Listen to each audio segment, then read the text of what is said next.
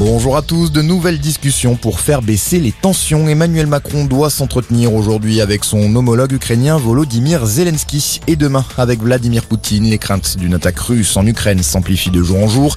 La situation s'est sensiblement dégradée ces dernières heures. Les forces armées ukrainiennes et les séparatistes pro-russes s'accusent mutuellement de violations graves du cessez-le-feu dans l'est de l'Ukraine. Kiev affirme qu'un soldat a été tué à la suite d'un bombardement.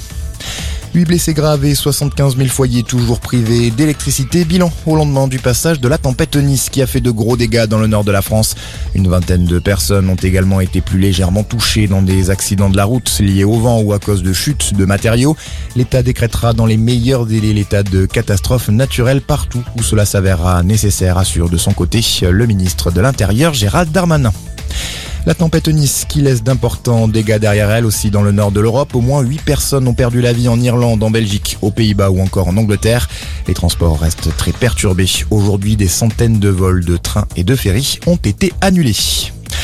Dans le reste de l'actualité, Nordal Lelandais ne fera pas appel de sa condamnation. L'ancien militaire a été condamné à perpétuité hier par la cour d'assises de l'Isère pour le meurtre de la petite Maëlys à Pont-de-Beauvoisin en 2017.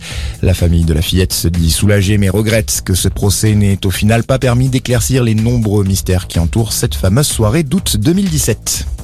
Un samedi cassé rouge en Auvergne-Rhône-Alpes, Bison Futé annonce une circulation très compliquée aujourd'hui dans le sens des départs comme des arrivées vers les stations des Alpes. C'est le fameux chassé-croisé fin des vacances d'hiver pour la zone B, début pour la zone C.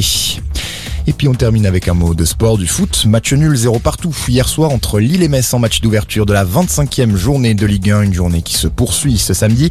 À 17h, Lens reçoit Lyon et ce soir, le PSG se déplace sur la pelouse de Nantes. Coup d'envoi à partir de 21h. Euh, voilà pour ce point sur l'info. Très bonne journée à tous.